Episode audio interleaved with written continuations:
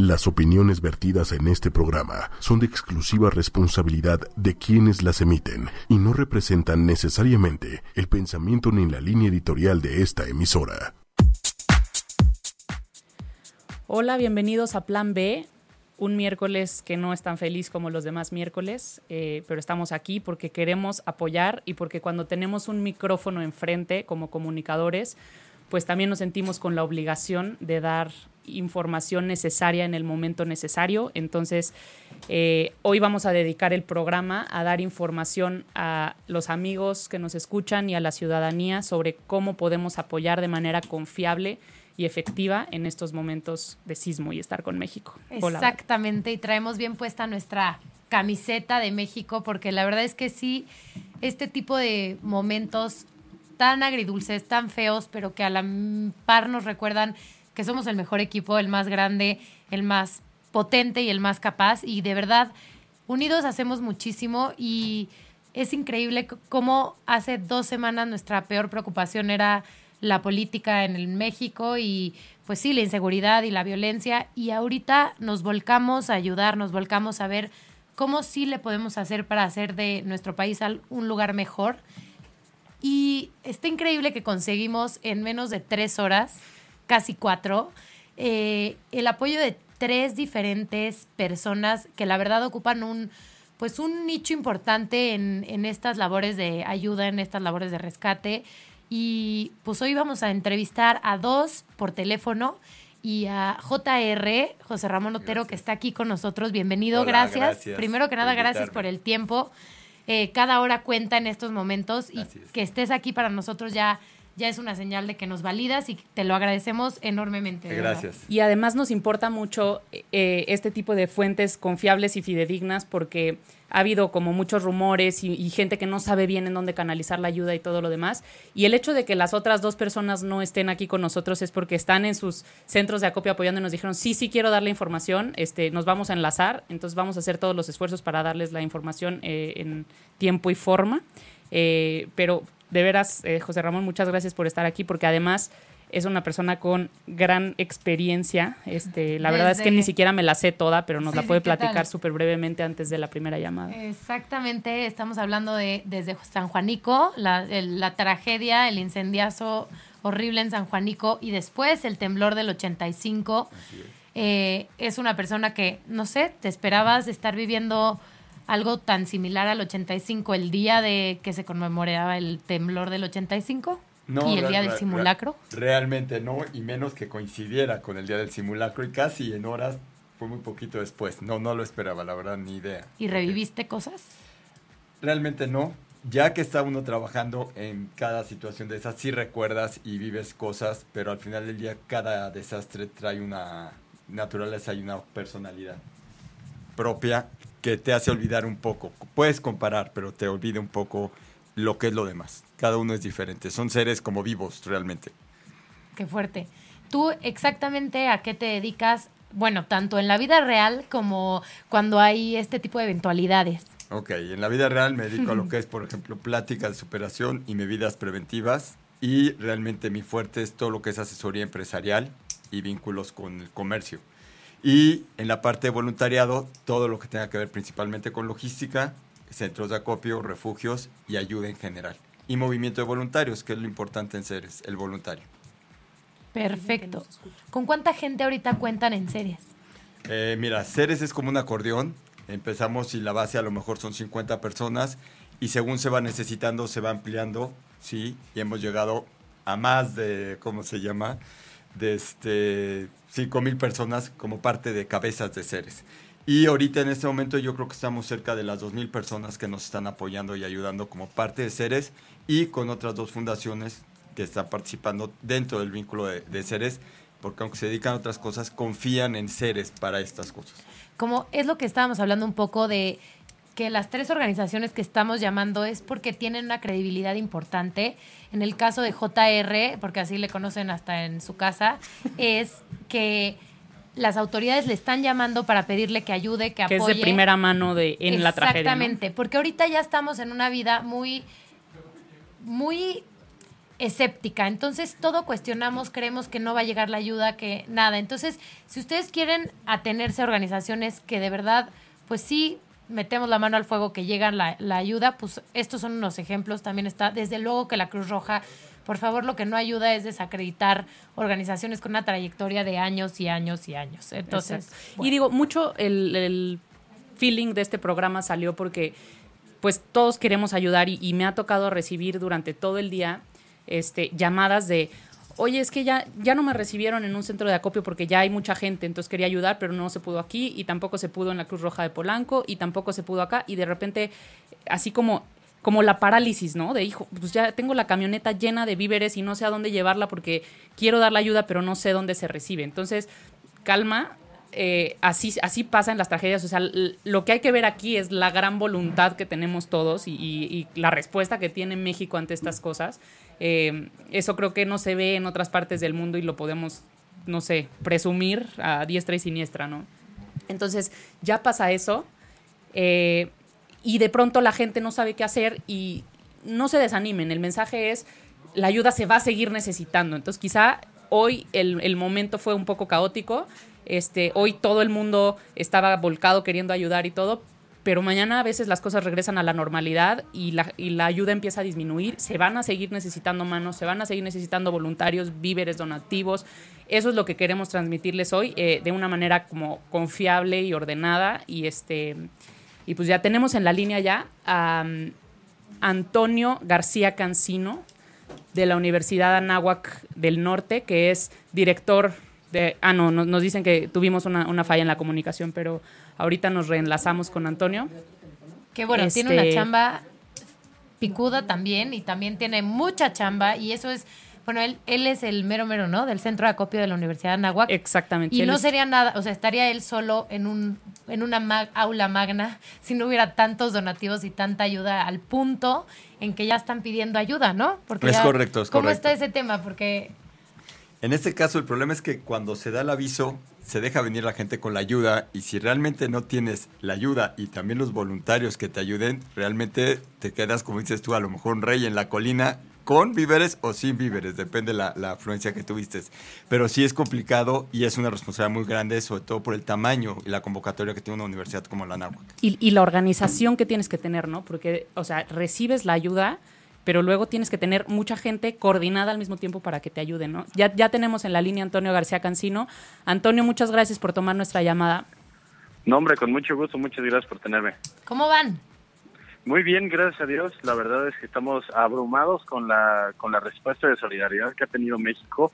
Estamos muy felices, de verdad, saber que, que tanta gente se ha sumado a este esfuerzo que, pues, ahora sí que desde hace 32 años no veíamos que nos sucediera en la capital del país y, la respuesta de las comunidades en solidaridad para todos los damnificados, pues, ha sido, yo creo que sobresaliente y mucho más increíble. Much muchas gracias, Antonio, nuevamente por, comunicarte con nosotros. Y bueno, lo que queremos es ir al grano y preguntarte eh, qué se está recibiendo, bueno, de, desde qué tiempo se aperturó el centro de acopio en la Universidad de Anáhuac, qué se está recibiendo, eh, qué no, qué, qué es lo que más les hace falta y qué hacemos o a dónde canalizamos a este equipo de voluntarios que nos digan, eh, quizá ya no es el, voluntario es lo que necesitan, pero sí necesitan cierto tipo de ayuda. Oriéntanos un poco este, sobre eso y sobre a dónde se está canalizando principalmente la, la ayuda que están recibiendo. Por supuesto, mira, te platico. Nosotros abrimos el centro de acopio originalmente por el terremoto que sucedió eh, a 111 kilómetros de la costa de Chiapas sabemos que el estado de Chiapas y Oaxaca se vieron altamente afectados y ahí fue cuando dimos nosotros banderazo para empezar ya con el centro de acopio. Sin embargo, en el momento en el que tuvimos nosotros el terremoto aquí en la ciudad de, bueno, eh, en Puebla, pero que afectó a la Ciudad de México, tuvimos nosotros que cambiar el destino hacia donde se iban a ir todos los apoyos y así como han entrado los donativos, se han ido directamente a las comunidades afectadas. Entonces, lo que hemos estado haciendo nosotros es que, junto con el trabajo de todos los voluntarios, que han sido hasta el día de hoy 13 mil voluntarios que han estado participando de manera tantina, hemos estado mandando más de 140 diferentes medios de transporte llenos con despensas y apoyo para brigadistas en los lugares de rescate que lo necesitan. Los últimos dos días han cambiado mucho las listas de lo que estamos nosotros acopiando dentro de la universidad.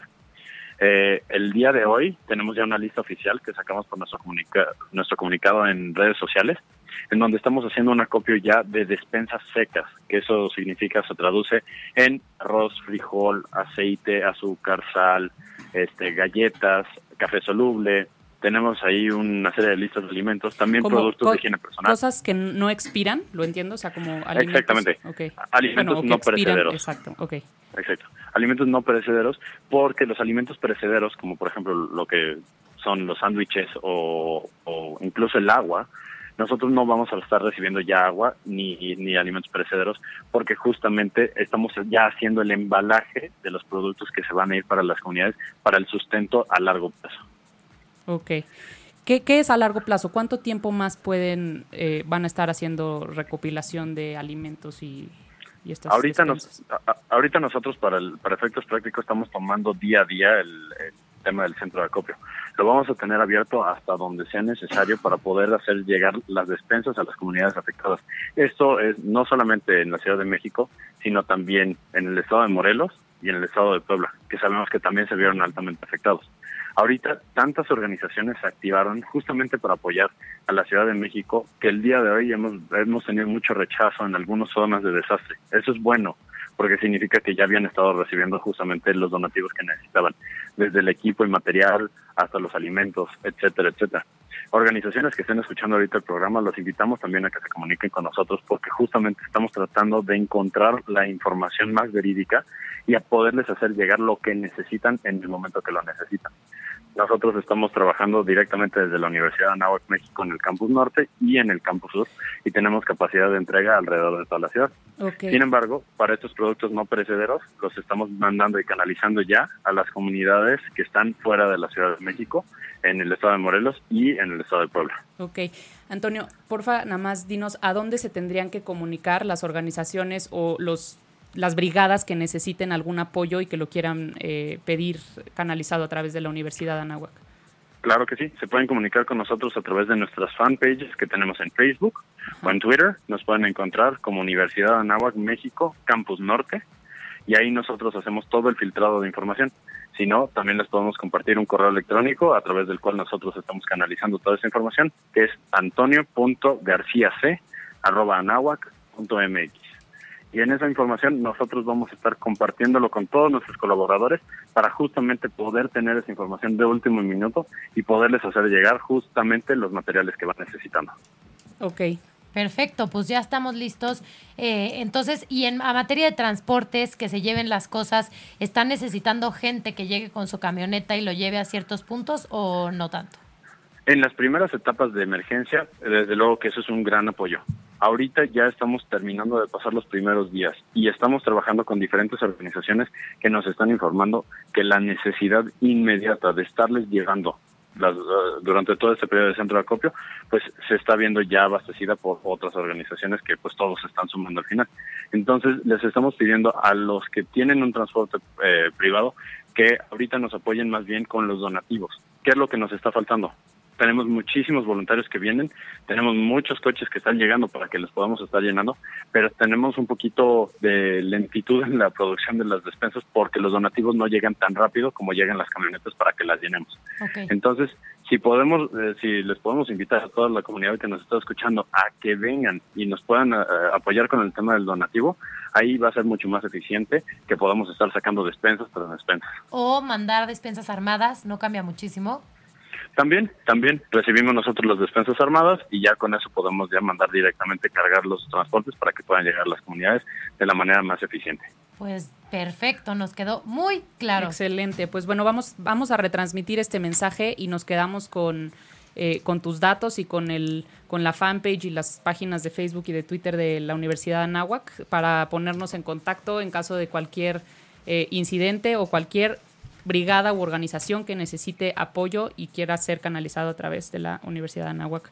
Y muchas gracias nuevamente, Antonio. Gracias por todo, el, por todo lo que están haciendo. Realmente este, es súper motivante ver. Eh, pues yo fui un ratito ahí a la Anáhuac en la mañana y luego vi que, que pues manos ya no se necesitaban. Dejé las cosas y, y, ya no fue necesario estar más.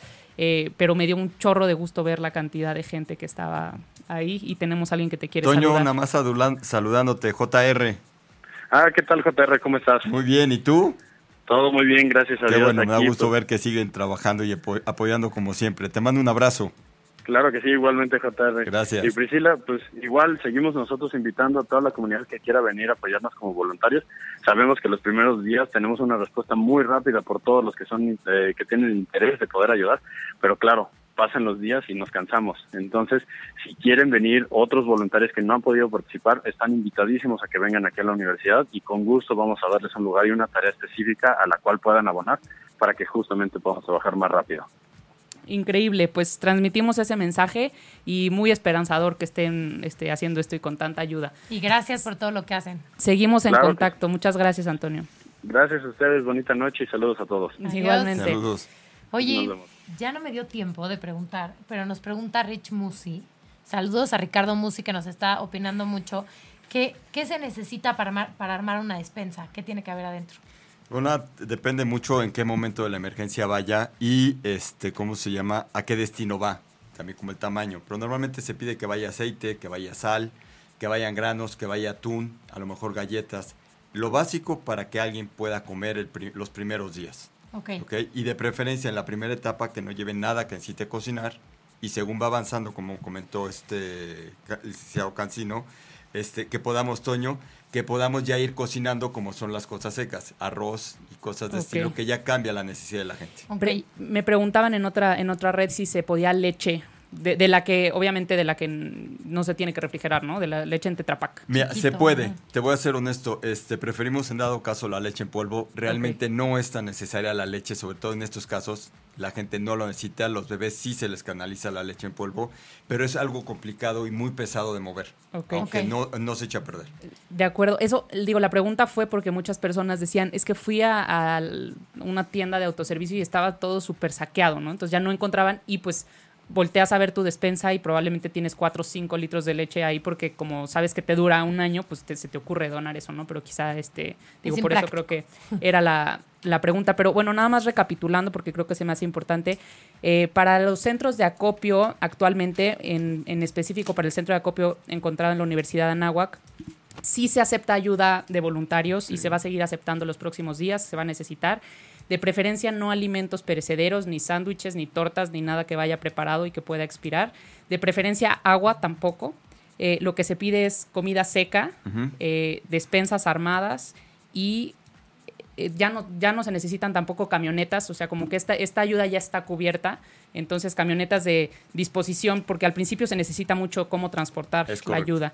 Ahora este, ya no, y también cualquier información o cualquier organización o brigada que necesite apoyo se puede comunicar directamente a las redes sociales de la Universidad de Anáhuac o escríbanos aquí en, en el programa y nosotros canalizamos esa, esa información a la, para que a- aseguremos que les llega la ayuda a las brigadas, ¿no? Gracias por todos los que nos oyen, por todos los comentarios que nos están poniendo. Eh, de verdad que gracias por toda la ayuda. Pero teníamos otra pregunta Adelante. importante, porque es bueno saber, ahorita nos dijo Antonio Cancino, que sí hacer, que no debemos hacer. A mí se me hace importantísimo porque yo me doy de topes con las burradas que yo he hecho en el transcurso del día, como por ejemplo compartir la foto de un puente que según yo se estaba cayendo y por supuesto que no se estaba cayendo, etcétera. ¿Cómo podemos ahondar en ese tema y qué podemos hacer para evitar eso que siento que nomás entorpece? Ok, vamos a empezar antes de entrar a la parte de las fotos. Si quieres, en la parte de lo que no debemos hacer es, hay mucha gente que va a hacer lo que no sabe. ¿Ok? Eso puede ser peligroso para ellos o para otras personas. También nos encontramos que alguien que de muy buena fe arma una caja de agua, eh, pone una estiva de agua o de lo que sea en un camión. Si lo hace mal, podemos perder el camión, como ya sucedió. Sí saben lo que es estivar, ¿verdad? Vamos a empezar por ahí. Por ahí, eh, es poner la carga Gracias. dentro de la caja de un trailer, un camión. Repartida y acomodada. Tiene que ir acomodada de cierta manera Para para, que no le cause problemas ni, es- ni falta de estabilidad al camión. Si no hacemos eso bien, podemos hacer que se rompa el piso del camión o que el vehículo se llegue a volcar, afectando al vehículo, al dueño del vehículo y obviamente la mercancía que nos dieron en custodia para entregar. Algo que tampoco se debe hacer es que porque alguien nos dona la mercancía, se considere un regalo. Vas a un centro de acopio y de repente ves, no están jugando, pero se les hace fácil aventarse una caja de galletas que no pesan. Pero una caja de galletas que yo no agarro, cae al suelo, las galletas se rompieron. No se vale desde mi punto de vista que esa caja de galletas a alguien que ya perdió mucho o está esperando que saquen a alguien, le entreguemos una bolsita de moronas de galletas. De, de, moronas. Sí, no es ético. No, no es ético. Entonces creo que si somos responsables con las cosas materiales nuestras o en el trabajo, creo que en este caso tenemos que ser más responsables porque es un ser humano que nos está donando mucho o poco de lo que tiene para que se lo llevemos a un hermano que lo necesita, para que nosotros, por no ser cuidadosos, lo estropiemos. Eso se me hace penoso. La responsabilidad detrás de esto, ¿no? Es, es una gran responsabilidad. Y también hay mucha gente que no tiene idea cómo estar en un área de desastres o rescatando y se aparece y quiere ayudar y termina siendo víctima de su pasión porque tiene un accidente por no saber qué hacer. Eso y también meterle el sentimentalismo, no sé qué tanta experiencia tengas con eso, supongo que mucha, pero digo, viene esto al caso porque la gente se ofende si le dices, ahorita no necesito tu ayuda, te la agradezco, digo, en el alma, yo supongo, pero ahorita no. Y se, se tiene que valer que te digan, o, perdón, pero no lo estás sabiendo hacer, no estás sabiendo empacar. ¿Cómo ves ese tema? Mira, en el caso de Ceres, nos encanta normalmente cuando participamos en algún punto, no son solo nuestros centros de acopio, hemos participado en la Náhuac, en el Senacet, en Cruz Roja. Lo que buscamos es al que llegue y no sabe, enseñarle. Normalmente en cada área ponemos a alguien que tiene especialidades, que conoce y le enseñamos para que sepa cómo hacerlo. Y en el caso lo comentabas, efectivamente la gente creo que es importante que entienda que al principio todos queremos participar, la pasión, la, adrenalina, el, sentimiento, el corazón. Pero por ejemplo hay lugares donde ayer teníamos casi 5.000 personas tratando de ayudar y lo único que hacían era bloquear el flujo de las piedras. Y el problema es que se desvelaron esperando a ver cuándo podían ayudar y hoy en la mañana que unos estaban cansados, los otros estaban desvelados. Entonces nos faltaba gente para poder cubrir eso. Yo creo que es importante que tanto en el centro de acopio como en las zonas de desastre eso, vayan entendiendo que tenemos que rotarnos. Hacer ciclos. Hacer ciclos. Voy a, ahorita que hicieron la pregunta del tiempo, no sé cuánto vaya a durar este, este desastre en salir adelante que no se necesiten centros de acopio.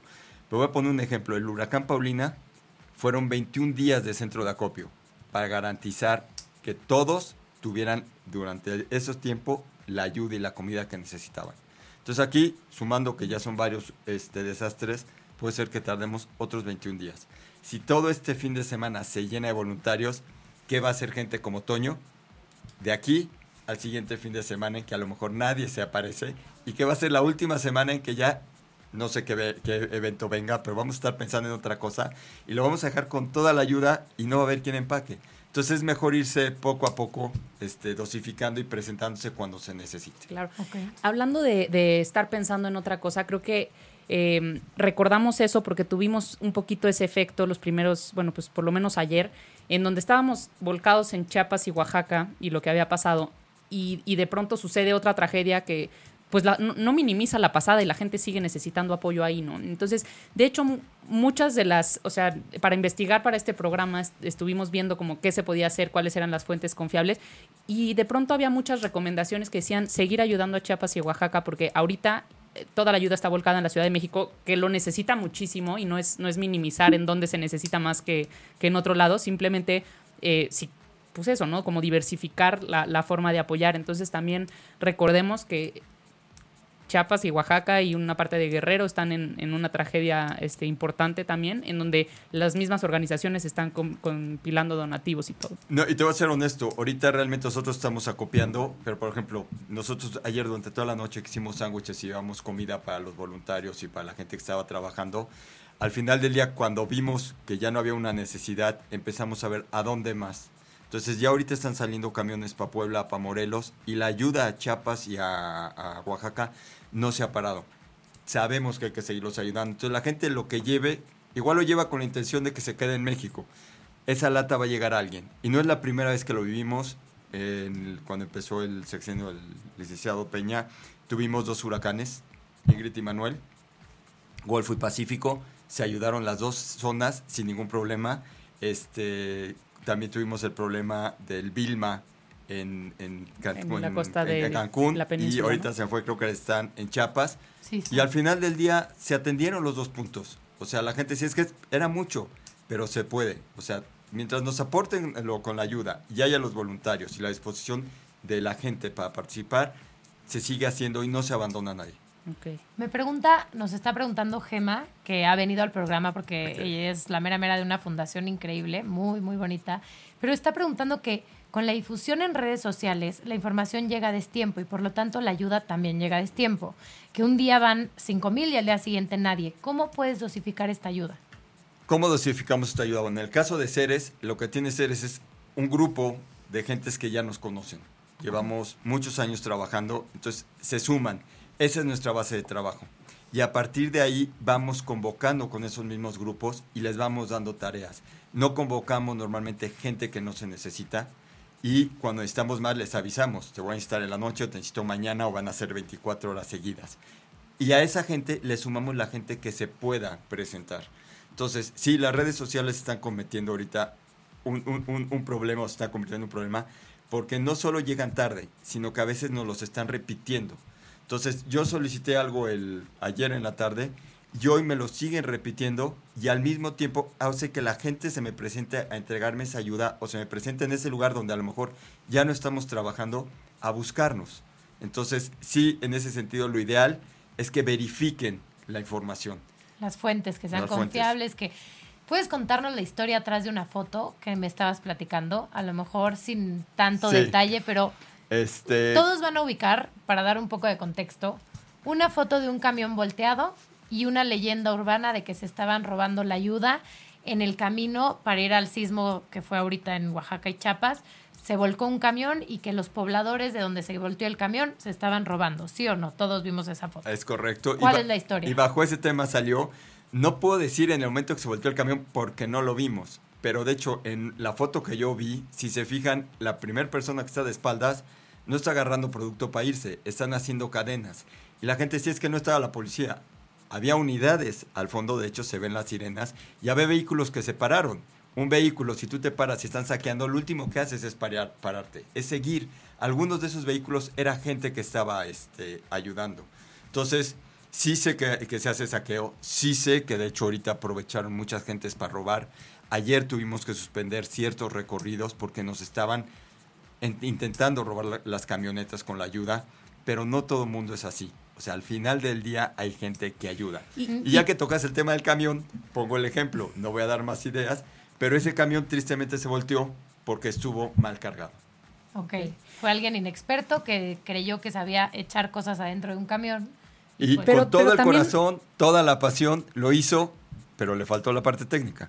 Ok, pues sí, a veces. Pequeño detalle. Pero eso, eh, creo que el, el aprendizaje principal es que la gente lo estuvo compartiendo y muchas veces sin saber, o sea, como difamando alguna idea que, que quizá no, uno, no aporta nada, o sea, no es como un, no es una situación de emergencia, este, o sea, no estás haciendo nada, nada más estás diciendo, híjole, México, aquí robándose las cosas, que, que dos ni siquiera es verdad.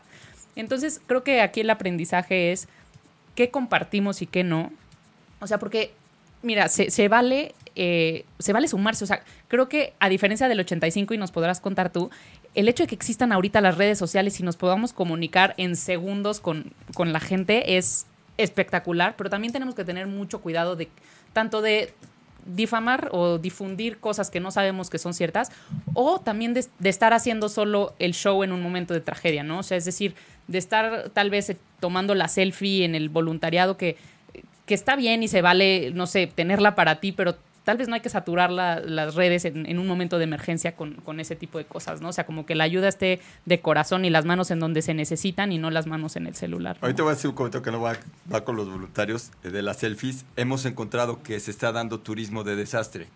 Hay voluntarios o hay gente que pide las zonas de desastre a sacarse fotografías, selfies en las zonas de desastre. Y para mí el más patético fue. Váyanse a Acapulco, fue, fue. Haití.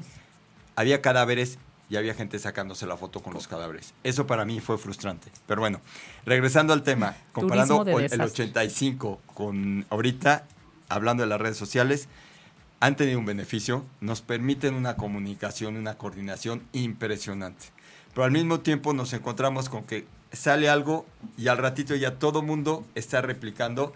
Y ayer, entre la 1 y las 5 de la mañana, había un muchacho que se llama Osvaldo, o algo así, empieza con O, can- cantará algo. Lo rescatamos yo creo que 50 veces. ah, está avisando que está enterrado o está atrapado. Y al rato salía, es que ya salió esta la televisación, ya lo sacamos. Y al rato alguien más publicaba, o sea, le llegaba la noticia, nos pasa, estamos pidiendo herramienta y ya hoy no la necesitamos a lo mejor, te sigue llegando porque alguien publicó. Me pasó leer hoy un comentario de una persona que estaba queriendo ser rescatada, que era del jueves pasado. Y era una publicación recompartida hoy y decía entre los escombros de un edificio de Álvaro Obregón, hasta que empezabas a leer los comentarios eh, y de repente uno de los comentarios decía, ojo, porque la publicación no es de hoy ni de ayer, es la publicación del jueves pasado. y ni jueves. siquiera y está ahí la fecha súper clara, o sea, no, no fue una mala fe de, de las personas, es simplemente no leer y no darse cuenta, ¿no? De qué se está compartiendo. Exacto. Le comentaba a Valera cuando nos vimos al principio que, por ejemplo, en el 85 realmente dependíamos de radios. Poca gente tenía radio. Entonces la comunicación, sí, a lo mejor no te puedes comunicar con todos, pero en ese sentido llevaba un orden, porque todos sabíamos que lo que se estaba compartiendo y publicando era real. Hoy no. Hoy te llega algo y de hecho te manda el mensaje. Esto es cierto, esto es cierto. Y tienes que distraerte lo que estás haciendo para validar información que en otros tiempos no sucedía. Entonces tiene sus cosas buenas, su cosa mala, no es la red, no es la tecnología, es el uso que le demos. Ok. ¿ok? También de repente nos encontramos que hay gente que está solicitando que se presenten en centros de acopio, llega la gente y los quiere robar. O sea, no es un centro de acopio. Y claro, la gente de buena fe va a ayudar o a dejar cosas. Entonces hay que tener cuidado con quienes estamos trabajando. ¿Y cómo recomendarías eso? ¿Irte solamente con ONGs? ¿Irte solamente con páginas de organismos? ¿O cómo le hacemos para filtrar esa información y no dejarnos llevar por la cadena del WhatsApp? Te voy a ser honesto, en esta situación, si fuera otro estado, a lo mejor desde aquí, pues no sabes con quién. Pero en México, las- la gente que vive en la misma locación que está afectada, nos conocemos. Entonces, si tú quieres donar, hay alguien que ya fue a donar o que conoce a alguien que está copiando y puedes hacer esa cadenita en Cruz Roja, en la Náhuac, con Ceres, en Senacet. Ya tenemos esos espacios. Y ya al ir conociendo o pudiendo mandar las redes, oye, en tal lado están recibiendo, te da la certeza, porque el mensaje me lo mandó alguien que conozco. Claro. No me llegó simplemente que alguien lo retitó. Oye, dicen que en tal lado están recibiendo ayuda. Y como no me la reciben en ningún otro, voy a tal lado y resulta que me quieren atracar. Claro, yo por ejemplo nunca he ido a Linda Vista. No voy a estar difundiendo cadenas de cosas que están pasando en Linda Vista porque no tengo cómo Es confirmarlas. Ok. Nos preguntan precisamente, Eri, ¿de dónde buscamos la información actualizada para mejor compartir eso? Y también nos dice Fer Orozco, en este link pueden apoyar de forma rápida, fácil y segura con donativos desde 50 pesos. Todo se irá directo a la Cruz Roja y a los Topos de México. Hablando de, donativos y de formas de donar, creo que eh, hay una página muy buena que consolida la información para donar y la estuve revisando toda la tarde y creo que tiene información muy fidedigna y se llama comoayudo.mx. Este, ahí tiene bastantes cuentas eh, que están validadas, que son de PayPal para donar a topos y demás. Entonces es comoayudo.mx y también eh, estaremos compartiendo pues las cuentas de eh, Fundación Carlos Slim, que Fundación Carlos Slim ahora tiene esta mecánica de hacer un 5 por 1. Es decir, tú donas un peso, ellos donan 5. Entonces, pues es- está muy Justo, benéfico que la ayuda se pueda quintuplicar, ¿no? Antes del programa estábamos hablando de esa fundación y, y me decía JR, me dijo, estará checadísimo que sí lo vaya a pagar. Porque claro, ya estamos en tanta cadena que mañana yo puedo decir que yo pago 10 pesos por cada peso que me den. Bueno, en este caso, las fuentes son este, periódicos importantes como El Financiero, eh, ese tipo de medios de comunicación que de güeyes, la verdad, se avientan una publicación tan fuerte y tan en contra de Telmex, digo, porque sí lo descapitalizan si no es verdad. Entonces, váyanse a eso. Lo peor que puede pasar es que lo googlees y te diga hace dos días. Y entonces la noticia ya fue hace dos días. Entonces, todos sí métanse a Google, verifiquen. Es facilísimo checar en Google si sí es la verdad o no es la verdad. Entonces, sí, hay que checar No- directamente. Nos dice ahorita Leonor en el Facebook Live que la hija de Carlos Slim lo confirmó. Bien. Entonces, gracias Leonor, yo no, no sabía esa información, pero es muy bueno porque pues viene de, de a alguna... descapitalizar a Slim. Mira, para todos los que lo critican, ahora es su oportunidad a ver si están güeyes, a ver si están en contra, ¿verdad? Ahí sí donen 12 mil millones y a ver qué pasa. Oye, pero y, y la otra que teníamos la duda, porque yo siempre he dicho, a ver, en realidad la mejor ayuda entonces es el dinero, ¿o no? Depende. Porque de- entonces no gastas gasolina, ni camiones, ni... o no. Sí, es correcto. Y además el dinero sirve ya para las fases, por ejemplo, de reconstrucción, que se necesita recursos para construir. Lo que pasa es que ahorita, por ejemplo, en muchas zonas, si te vas solo con el dinero, al que le das el dinero lo metes también en una dinámica de tener que ir a comprar las cosas.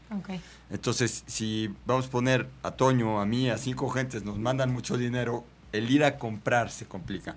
En cambio, la- cuando la gente va y de poquito en poquito te va trayendo, aunque sí es mucho trabajo, en la primera parte te ayuda mucho a poder garantizar que la gente tenga la comida o que tenga lo que necesita. Ok. Ya en las siguientes, sí, obviamente el dinero nos permite canalizar mejor la- las cosas.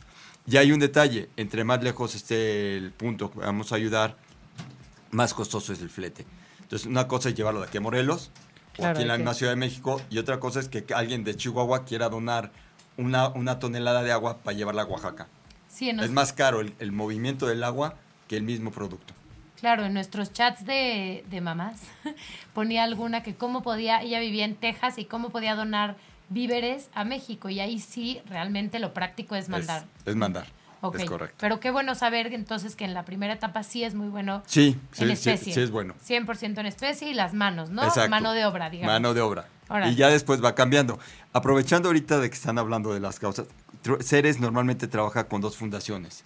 Una es Moviendo Causas y otra es Truequemex. También tienen garantía, llevan años haciendo Sí. labor. Entonces, al final del día, trabajamos los tres juntos porque sabemos, nos conocemos, somos amigos, sabemos que el trabajo que genera cada uno tiene un plus y es real. Perfecto. ¿Ok? Qué Buenísimo. increíble. Tenemos otro comentario súper interesante de Fer que nos dice, gracias por compartir, Donadora es una herramienta de crowdfunding con- de fondeadora con diferentes opciones. Pueden donar vía tarjetas, depósitos en Oxxo y a través de PayPal. Es seguro, rápido y fácil y sobre todo para la gente que está lejos de las zonas afectadas. Esto es súper interesante porque quien no esté muy familiarizado con el concepto de crowdfunding es que no tienes límite mínimo.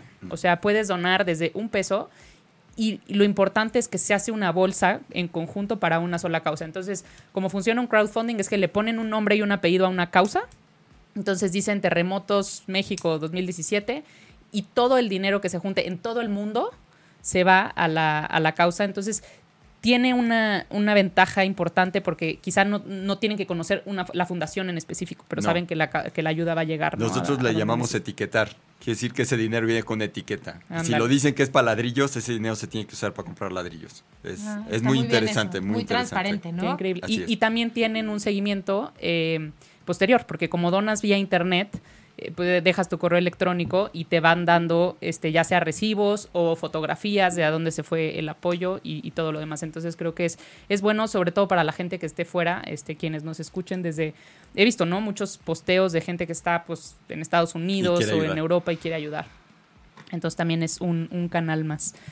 Oye, Eh, tenemos otra llamada, a ver si ya podemos pronto enlazarla con Andrea Hernández. Digo, en lo que la podemos localizar, porque además anda chambeando como loca. Me imagino que ahorita son las horas difíciles, ¿no? Son esas horas críticas.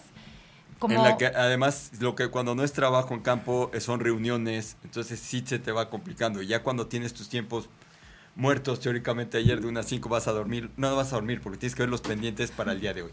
Entonces se vuelve interesante y sí, quien se dedica a esto sabe que son horas intensas, pero la adrenalina y la pasión te ayuda a, a entregarte. me puedo ¿Cu- imaginar. ¿Cuántos días te has echado en un, en un trabajo de rescate y, y de repente te enteras que hace dos días no duermes o algo así?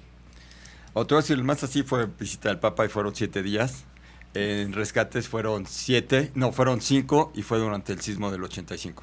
O sea, de hecho que empiezas y volteas y qué pasó. Y el otro que también fue interesante fue el del tsunami.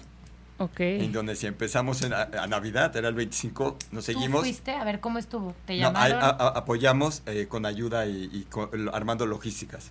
Y de repente uno de los muchachos que estaba con nosotros dice, ¿ya se dieron cuenta? Y le digo, ¿qué? Dice, ya pasó un año. Ay, Habíamos pasado el 31 y el primero sin festejar y sin nada, inmersos en toda la dinámica. Wow. Entonces sí, sí pasan días que no te enteras. pues sí, hay prioridades. Sí, hay prioridades. ¿No? No, y cuando te apasiona algo te pierdes. La verdad no te cuesta trabajo. Oye, y actualmente, eh, digo nada más para la gente que nos escucha, porque estamos ahí comunicando de, de fundaciones y ya no sé, o sea, cómo hacer es cómo es que ayuda a las personas que las que quieran llegar a ayudar a CEPS. O bueno, ¿qué, qué es? O sea, ¿cuáles las siglas significan? Soluciones en Emergencias y Rescates de México. Ok. Soluciones en Emergencias y Rescates de México y las siglas son S-E-R-E-S. De hecho, el, originalmente yo buscaba lo que era la palabra ser. No sé si ustedes están muy chicas, pero había dos muñequitos que estaban de moda cuando yo era chico que se llamaba Se- El amor es y te ponían a agarrarte de la mano. Entonces la idea era ser es ayudar a un hermano en desgracia. Ser es es ir a un centro de acopio. Pero en una visita del Papa, casualmente, eh, el Estado Mayor cada vez que nos llamaba, en lugar de decir ser, nos decía, mándame a los de seres Ah, ya se Ah, quedó. Ser pluralizó la palabra y se quedó. Ya cuando ves la frase, no hay problema porque rescate es la última y nos queda bien. Pero funciona. Al final del día, así fue como nació Ceres. ¿Y, y cómo es que ayuda a la gente ahí? Los que Eh, quisieran ser voluntarios. Los que quisieran, nosotros entramos en todas las fases. Tenemos, lo único que si yo no mando gente a zona de desastres si no sabe rescatar. Estamos desde el rescate, lo que es el centro de acopio, la distribución, la carga, la descarga, la entrega. Realmente en cualquier punto de un, de un desastre, desde que empieza hasta que acaba, tenemos gente que está participando. Y Según se- lo que les guste o lo que estén capacitados. O O sea, lo que cualquier sepa. persona que nos esté oyendo, escribe a tu página Sí. de Facebook y se puede dar Sí. de alta.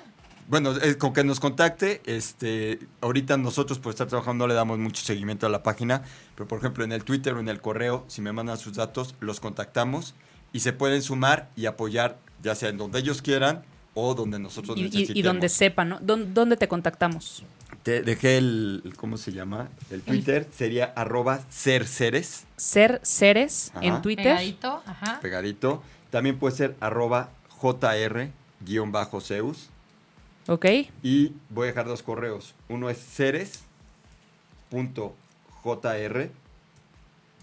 arroba gmail.com Ok. Ceres.jr arroba gmail.com. jr otero 1 arroba gmail.com Ok. y la página de Facebook de que es Ceres espacio JR Ceres. Ok. Tiene que poner todo o aparecer un como reguilete azul, porque hay, hay otras instituciones que también tienen la palabra Este Ceres. es azul con amarillo. Compartimos con aquí en, arena o amarillo, en es el correcto. Facebook Live esta, estas este, direcciones, ¿no? Pero repetimos, es ceres.jr arroba gmail.com o jrotero1 arroba gmail.com y es para eh, voluntariarse. Y Para, se pueden meter a la base de datos y ponen ahí para qué son buenos, eh, para qué sirven y con seguramente con mucho gusto los van los, a los contactar. contactamos. Es Órale. correcto. Y ahora tenemos a nuestra siguiente llamada, que es Andrea Hernández, que estamos muy contentos de que nos haya tomado la llamada porque ella trabaja para Entrelazando México. ¿Cómo estás, Andrea? Hola, ¿qué tal? Muy bien, gracias. ¿Ustedes? Muy bien, has de estar un poco cansada. ¿Qué andas haciendo? Cuéntanos. sí, la verdad que sí. Pues mira, hemos estado trabajando ahora aquí que desde las 8 de la mañana sin parar hasta ahorita y vamos a seguir trabajando. Lo que estamos haciendo más que nada es conectar a todos los voluntarios y la gente que está allá afuera con ganas de ayudar, que no saben a dónde ir. Los estamos conectando con centros de acopio, con brigadas. Este, literalmente somos como un link entre las necesidades y la gente que se apunta en ayudar. Pues muy útil, ¿no? Muy, muy necesaria este tipo de organizaciones puente que pueden hacer que la diferencia entre esos voluntarios que dicen, pues ya me rechazaron en tal centro de acopio y pues les escriben entrelazando México o cómo le hacen para contactarlos. Claro, mira, este, tenemos nuestra página de Facebook, que la verdad es donde tenemos, digamos que el más tráfico, el mayor tráfico de información, es Entrelazando México, literalmente, así se encuentra en Facebook o en Instagram, igual, como Entrelazando México. Y lo que estamos haciendo es publicar en tiempo real todas las necesidades, este, los centros de acopio, si nos dicen, por ejemplo, oye, ¿saben que este centro está atascado de voluntarios? Ya no manden más. Lo tratamos de publicar lo antes posible porque nos hemos estado dando cuenta que la ayuda está muy dispersa. Este, digo, está muy padre que mucha gente tiene ganas de ayudar. Sin embargo, nos damos cuenta que hace falta un poco esa centralización, por decirlo así, de la ayuda. Es decir, focalizar la ayuda a los lugares en donde de verdad se puede hacer más efectiva y pues más rápida. Claro, distribuir de manera correcta, ¿no? Y no que te lleguen 100 en un lado donde ya hay muchísimos rescatistas y en otro falte gente armando despensas a lo mejor. Claro, claro. Digo, de hecho, tenemos muchos comentarios de gente que nos dice, oigan, es que ya fui a tal lado y ya me rechazaron y demás. Este, por eso es que empezamos a hacer esto. Digo, la verdad es que Entrelazando México, eh, bueno, es una asociación civil. Nosotros lo que hacemos desde antes de pues del sismo del 19 de septiembre es justo conectar gente que quiera ayudar con fundaciones, ¿no? Eh, decimos que nuestra misión es conectar y empoderar a gente y organizaciones para cambiar México. Y pues justo se vino esto, ¿no? Este, pues que obviamente es una tragedia, pero pues que al mismo tiempo le pudimos sacar provecho con nuestra página y con la asociación, pues para hacer las cosas más efectivas. Oye, ¿y te hacen falta a ti manos o voluntarios para Entrelazando México? Eh, sí, mira, más que nada nos hace falta gente que corrobore la información. Es el trabajo más arduo y pesado que estamos haciendo ahorita, ¿no? Porque pues se publican muchas, muchas cosas en las redes sociales que no son de primera mano, que de repente son falsas, ¿no? Entonces, lo que estamos tratando de hacer es que todo lo que nos llega lo tenemos que corroborar, decir, oye, qué padre este que me estás mandando esto, mándame un contacto de alguien que esté en ese centro de acopio, que me digas de verdad qué es lo que necesitan. Eso, la verdad, es lo que más hace falta.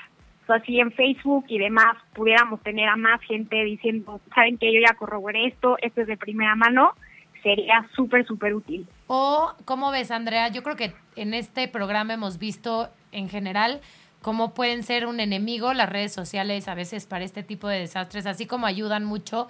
¿Cómo ves también que, que la gente, también un llamado a que la gente no comparta? O sea, de verdad, no compartan lo que no les consta, lo que no es de primera mano. ¿Cómo ves eso? Claro, buenísimo. De hecho, tenemos este, algunas recomendaciones ¿no? que hemos estado publicando, que es, número uno, no generar pánico, ¿no? Vemos muchísimo los mismos videos del edificio que se cae ocho veces, es el mismo edificio, no significa que la ciudad toda esté en ruinas, ¿no? Y pues solamente esto genera pánico. Otra que vemos súper importante es verificar antes de compartir, que es justo lo que estabas diciendo, ¿no?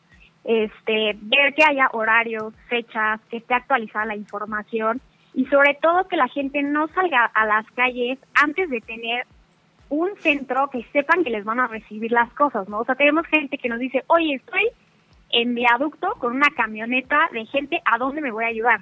Entonces, claro que se nos complica decir, bueno, déjame ver, este, te busco, lo que sea, ¿no?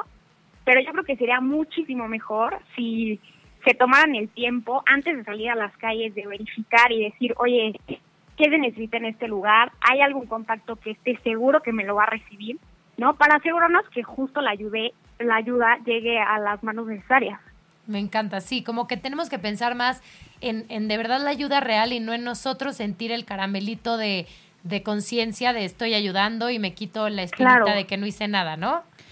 Claro, claro, por supuesto. Andrea, eh, ¿en dónde bueno, además en, en, su página de Facebook, me imagino que también estarían eh, recibiendo temas de, de fundaciones o organizaciones que también necesiten ayuda, ¿no? Porque aquí dimos como el contacto para los voluntarios, pero ¿en dónde alguien podría decir, levantar la mano para decir, oye, si, si te buscan voluntarios, yo también necesito ayuda aquí? Eh, la verdad es que ahorita lo esencial sigue siendo Facebook. Ahí es donde hemos visto que la gente nos escribe, oye, soy tanto, o sea, tengo a tanta gente disponible, tengo una camioneta, este, ¿qué hago, no? Este, soy tal organización, este, ayúdanos a difundir tal, este, y ahí te va esta información. Entonces, la verdad es que Facebook este, ha sido la plataforma principal. En Twitter también estamos, como Entrelazando MX, y en Instagram como Entrelazando México. Perfecto, pues que te siga la gente que, que de verdad ya no sepa para dónde acudir y que, y que necesite verificar alguna fuente. Andrea, muchísimas, muchísimas gracias por el tiempo. Yo sé que te contactamos de un segundo a otro. De verdad te lo agradecemos mucho. Y en un día muy complicado. haciendo. Exactamente. Eh, pero, y es importante porque, digo, vamos a dejar aquí tu contacto vivo porque también, como decimos, eh, pasa la euforia y, la gente de pronto este, pues regresa a sus labores habituales y todo que es lo normal, entonces se va a seguir necesitando ayuda. Entonces, manos que quieran ayudar. Súper, súper importante eso también, porque claro que los primeros días es la, euforia, como tú dices, y sí, justo hemos tratado de compartir esos mensajes como de no pasa nada si les están sobrando víveres, aguántenlos para mañana, igual se van a necesitar. Entonces sí, la verdad que muchísimas gracias por el espacio, que pues es súper importante pues para seguir con la difusión. Gracias a ti, gracias por lo que hacen y a todos los voluntarios de Entrelazando México. Muchas gracias y Gracias. estaremos ahí pendientes. Sí, a ver Sí, cuándo claro te vienes. Feliz. Órale. Pues muchas gracias, Andrea. Gracias, hasta luego. Siguiendo con el tema y las preguntas, Eri Nader nos está preguntando, y eso seguro me lo vas a contestar súper bien, Espero que sí. que si hay suficiente ayuda en los demás estados afectados. Ahorita yo estoy oyendo muchísimo la palabra Jojutla en Morelos, que creo que estuvo dado al CUAS y hubo poca cobertura mediática al respecto. Entonces, ¿están mandando voluntarios a estos estados? Tenemos voluntarios, no los hemos mandado todavía porque estamos necesitando gente aquí, pero de otros estados que no están damnificados, sí se han mandado voluntarios y sobre todo se está mandando ayuda. Jocutla sí estuvo afectado, pero también la misma población de Morelos está funcionando como voluntarios, tanto para ayudarse como para recibir nuestra ayuda. O sea, aquí lo importante entonces sería eso, como la teoría de los restaurantes de ahorita de kilómetro cero. O sea, quedarnos un poco zonificados, ¿no? Y armar redes de apoyo en la zona donde está pasando el asunto. Que, que Oaxaca un poquito se centre a Oaxaca, que Chiapas se centre a Chiapas porque tiene la capacidad de respuesta, la gente es buena, la gente es solidaria. Y un poco quedarnos aquí para no hacer más. Es correcto, si ya en México estamos viendo que hay momentos o lugares donde estamos teniendo exceso de voluntarios, hay lugares en el, en el interior de la República que pasa lo mismo.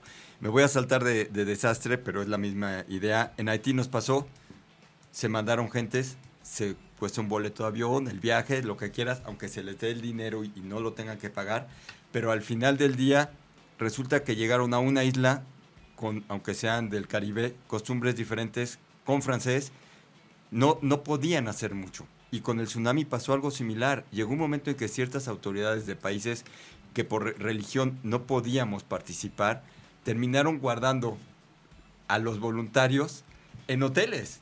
No conocíamos el idioma, no conocíamos las tradiciones, no conocíamos las costumbres y no podíamos estar solos en la calle. Entonces implicaba que nos tenían que poner gente a cuidarnos. Entonces nos regresaron a un hotel. Llegó un momento en que la gente que no, ¿sabes qué? Que gracias por participar. Bonita frase de más ayuda el que no estorba a veces, ¿no? Es, es, es correcto. Entonces, ahí es donde empieza, por ejemplo, el turismo eh, de desastre. Gente Claro. que ve y se quiere ir. Yo le llamo, a lo mejor no es la palabra correcta, calentura. Sí, pues sí, sí, sí, Sí. te agarra la calentura, quieres quitar piedras, pero a lo mejor eres torpísimo quitando piedras, nomás te vas a lastimar la mano y vas a tener a un doctor curando tu mano Exacto. porque no supiste cargar la piedra. Y ahorita me, me gustaría, si me pide, tocar el, el tema de que, dijo Andrea, de la camioneta que de repente nadie lo recibe. A ver Hoy pasó lo mismo en la mayoría de los centros de acopio. Cruz Roja ni la Náhuac tenía ya capacidad. Y de repente me hablan y me dicen, no era una camioneta en el viaducto, eran cinco camiones. Colocar cinco camiones es complicado. El detalle es que cuando dije que sí, terminaron llegando nueve camiones. Entonces, tener los espacios para hacer eso es complicado. Entonces, una o dos camionetas es fácil. A veces hasta en una casa podríamos guardarlo mientras. Pero cuando son muchos vehículos, o ya hablamos de vehículos muy grandes, no solo es dónde lo guardas, bajarlo y subirlo es complicado. Necesitas muchas manos para descargar un camión. Hay que anticiparnos, ¿no? Al Entonces, eh, voluntariado. antes de moverlo, ayudar. Y la otra que también me he dado cuenta, que antes no pasaba, pero en este lugar, en este momento sí, se abrieron muchos centros de acopio con la intención de ayudar, pero no entienden lo que es un centro de acopio. Un centro de acopio es recibo, guardo, reviso, empaco y en su momento mando. Hoy la gente quiere recibir, subir y que se vaya. Entonces, así no funciona. Por eso tenemos saturada de ayuda, porque todo el mundo o mucha gente quiso hacer solamente eso. Llega y saca, llega y saca. Así no funciona realmente un centro de acopio.